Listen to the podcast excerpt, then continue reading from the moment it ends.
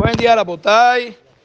Más alto, mi querido Simón. Gracias por compartir con nosotros tu alegría, con toda tu familia. Que este sea el inicio, que veamos a esta nueva bebita, que sea motivo de alegrías, 120 años. Ya la primera decisión de educarla la tomaste muy bien, haciéndolo con nosotros, compartiéndolo en Sharet Sion. Muy bien, que sea Hashem te ilumine para que siempre tú y tu esposa y todos la eduquen de la mejor manera, que sea clon de ustedes con su bonita educación, su decencia, sus modales, sus virtudes, que todos se puedan traspasarlo a sus generaciones, a tus hijos, nietos, bisnietos, Bayezat Hashem, más alto. Hoy nos toca estudiar otro inciso más del tema del amén, que nos quedamos pendientes que es, eh, ayer hablamos de un amén que es retardado. Si ya pasaron un par de segundos que la persona escuchó una verajá o un kadish, ya se le fue el tren. Pero eso también puede pasar en el caso opuesto. Si la persona contesta amén antes de que termine el texto que se tiene que contestar, sea el kadish o sea la verajá, eso también no está bien porque te adelantaste, no te esperaste a que eso se llama amén jatufa, ya ni estás muy eh, emocionado, pero no te esperaste.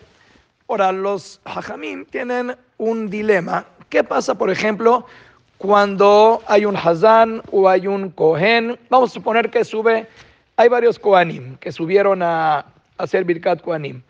Entonces, hay kohanim que son más cantores, otros menos.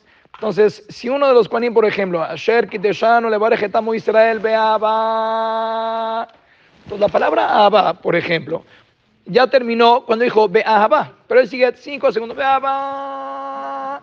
Entonces eso también uno tiene que esperarse hasta que el Cohen termine toda su melodía o la palabra ya la terminó o el Hazán está cantando. ¿Cuánto Ya.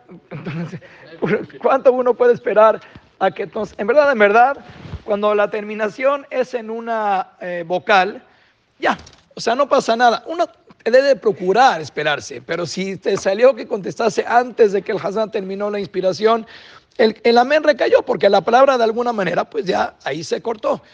Por ejemplo, también, esto yo no lo sabía para nada, pero las partes cuando termina, por ejemplo, en el Kadish, misman karib beimbru amén.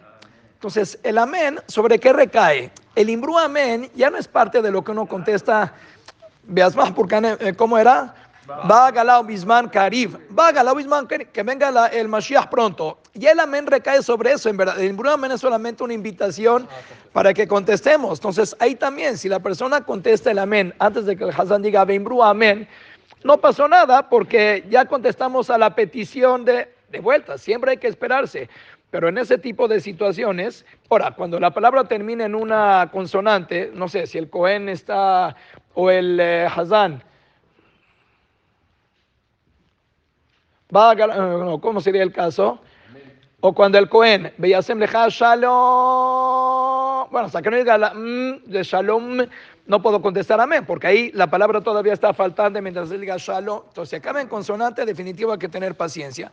Si acaba en vocal, ahí si la persona ya le pica y llega a contestar antes de que termine la palabra, no habría problema.